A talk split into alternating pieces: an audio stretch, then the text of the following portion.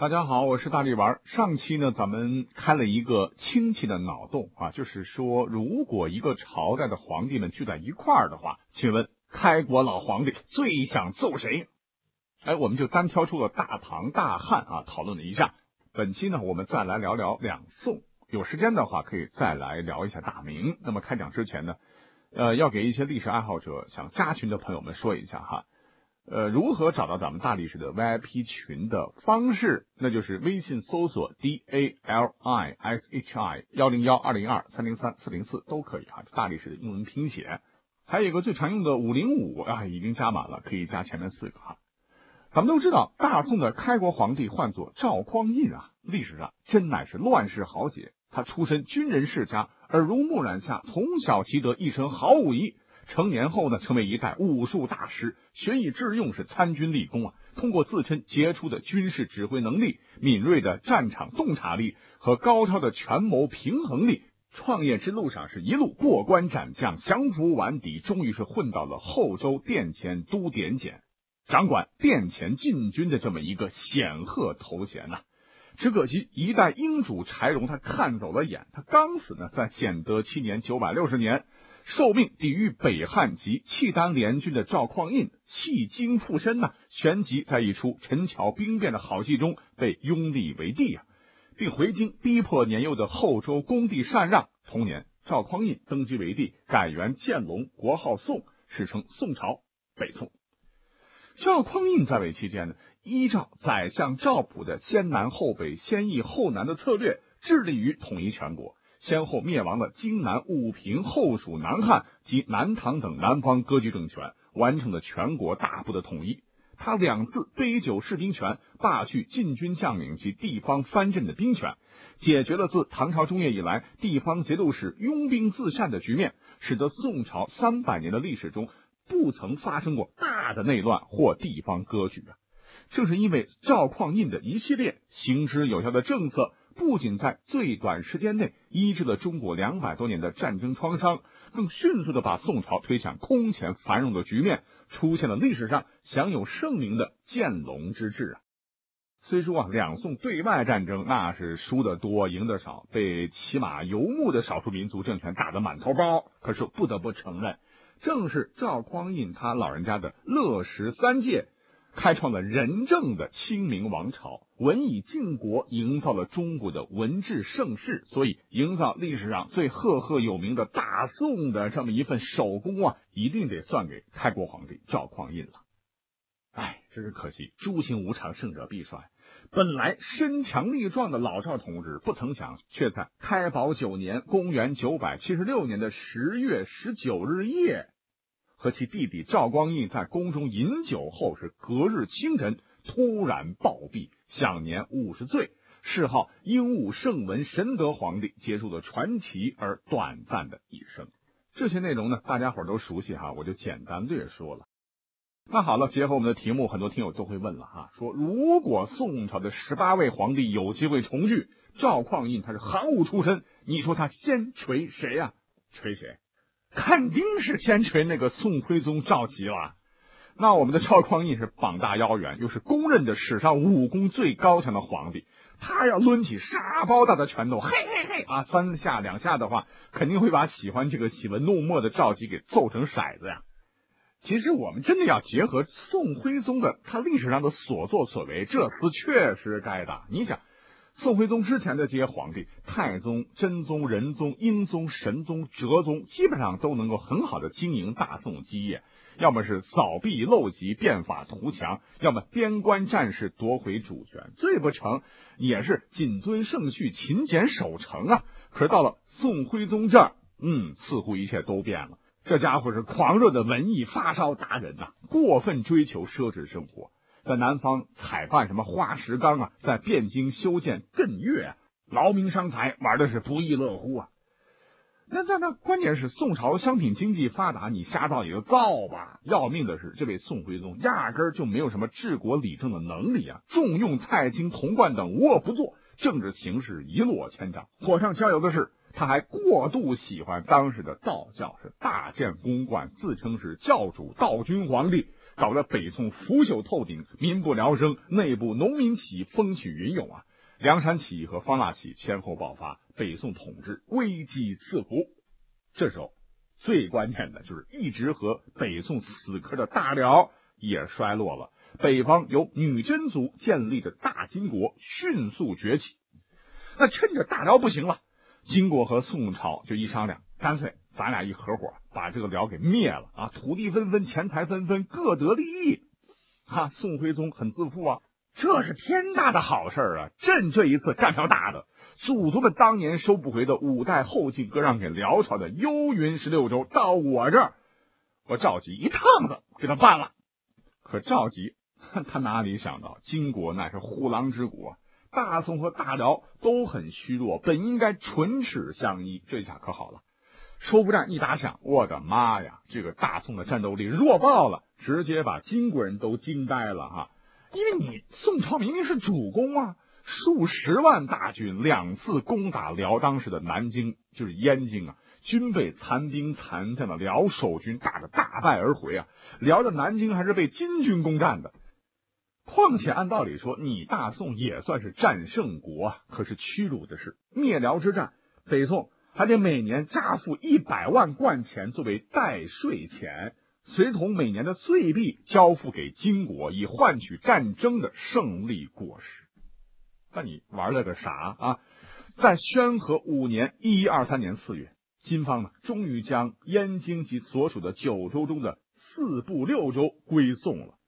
可问题是，当时燕京居民大部分都被金掳往东北做了奴隶，宋所得的只是城市丘居、狐狸穴处、残破不堪的一座空城。面对如此大跌眼镜的所谓的战绩，哎，我们的宋徽宗高兴的要死要活呀！好，好，好，朕文治武功天下第一了啊！可是金国人一盘算，哦，原本以为你们宋人很强啊，原来是纸老虎，外强中干呐。于是，在灭了辽之后呢，金兵马上调准矛头南下攻打北宋。在靖康元年（一二六年）八月，金太宗完颜晟命东西两路大军大举南下。宋兵部尚书啊，就相当于国防部长的这个孙富，这厮竟然把胜利的希望全部都压在了一个叫郭京的士兵身上。你能猜到是为什么呢？啊，因为这家伙谎称啊，我郭京啊有特异功能啊，是斩草为马、撒豆成兵，身怀佛道二教之法术，妄以道门六甲法以及佛教所谓的毗沙门天王法破阵。好了，关系大宋生死命运的一战。不是好好的激励将士、巩固城防，而是求神拜佛、依靠天兵天将啊！你真当彪悍的金军是二愣子了？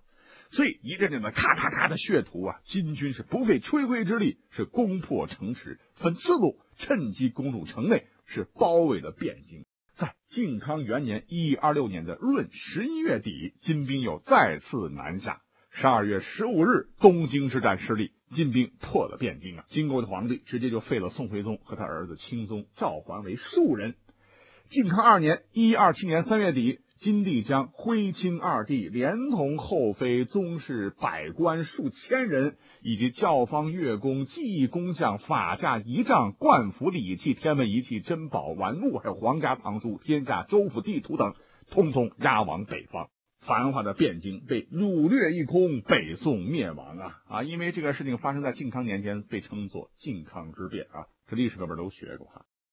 据说呢，宋徽宗当时听到啊财宝等被掳掠以后呢，毫不在乎。可当他听到皇家藏书也被抢去，自个儿喜欢的金石字画也被金人抢走了，才仰天长叹几声：“哎呦啊，我的心好痛啊！”结果，宋徽宗在被押送的途中是受尽凌辱啊！先是爱妃王婉容等被金将强行索去，接着呢，到金国都城之后，被命令与赵桓一起穿着丧服去觐见金太祖完颜阿骨达的庙宇，意为金帝向太祖献福。而后呢，宋徽宗被金帝入封为昏德公，关押在韩州（今辽宁省图昌县），后又被赶到五国城（今黑龙江省的依兰县）囚禁。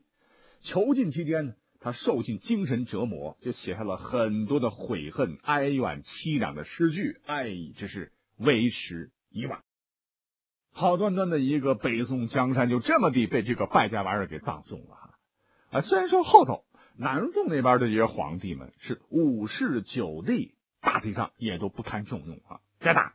可是靖康之耻，把中国北方悉数丢光，还把赵家血脉差点一网打尽，亡国灭种啊！这是何等的屈辱啊！所以后来呢，才有岳飞同志啊，当年是咬碎牙花子，泣血而出的《满江红》，壮志饥餐胡虏肉，笑谈渴饮匈奴血。哎，所以我们回到这个题目，那你想，作为久经沙场，为大宋献出毕生心血的开国之君赵匡胤，他理所当然必须先把这个宋徽宗召集，把这个破烂玩意儿往死里锤。啊，啊让你画画，让你写字，让你吟诗作赋，让你喜欢古董字画、珍奇异宝，搜刮民脂民膏，败家玩意儿，打死你！哎，等会儿不对呀，别着急，你小子先给我滚一边啊！你又不是我赵匡胤的后代，收拾你就脏了我的手啊！啊，所以是冤有头债有主啊，弟弟，哥，对不起你了。如果我们想象一个场景的话，这个赵匡胤应该是一边冷笑，一边压着拳头，背上的关节是咔咔直响，快步走到弟弟，也就是宋太宗赵光义跟前，二话不说，哐哐哐哐哐一顿老拳呐。讲到这儿，你可能会寻思，不对吧？他为什么要打赵光义呢？赵光义历史上还算是有作为的皇帝啊。他哥暴毙以后，即了位，立马使用政治手段迫使吴越王钱俶。和割据张权二州的陈洪进于太平兴国三年（公元978年）纳土归附。次年亲征太原，灭北汉，结束了五代十国的分裂割据局面。又两次攻辽，企图收复燕云十六州啊，并且还进一步加强了中央集权。在位期间呢，是改变了唐末以来重武轻文的陋习啊。所以说，这位皇帝就算是文治武功不如他哥赵匡胤。也算是北宋王朝的重要奠基者之一啊！你这么来讲的话，赵匡胤如果是见了已经做了皇帝的弟弟赵光义，理应感动的热情拥抱才好啊！啊，谢谢阿弟呀！没有你坐镇的话，咱们大宋啊，怎么可能文化这般繁荣，经济这般给力？云云啊！也就是说，赵匡胤对弟弟赵光义这感谢都来不及呢，怎么可能还动手打起来了呢？哎，这个事儿要说起来。其实这都是赵光义当年造的业呀！啊，我们先要从赵匡胤暴毙的当天晚上讲起。还记得刚才那个时间点吗？开宝九年（九百七十六年的十月十九日夜），根据一本书叫《香山野录》记载，说当晚天气不错，满天星斗。当时北方的十月还是很寒冷的。赵匡胤呢，本来一个人喝酒吧，哎，结果觉得没劲儿哈，就把自个儿的弟弟赵光义招进了宫啊，哥俩是一块儿的推心置腹，喝酒谈心。可是谁也没有想，酒还没喝到一半，突然之间是狂风四起，啪啪啪下起了冰雹。赵匡胤一瞅，哎，得弟弟啊，咱进屋喝吧，便命人将酒席搬进屋子里继续饮酒。当时呢，赵匡胤的侍从都在门外等候。屋子里边一直亮着烛光，可是后来侍从们看到烛光下有闪烁的身影，还听到斧头砸到地板的声音，却不知道里边发生了什么事情。过了没多长时间，又听到了赵匡胤的呼喊声。等到了五更时分，屋子里边便没了声音。就在此时呢，赵光义走了出来，宣布赵匡胤死了。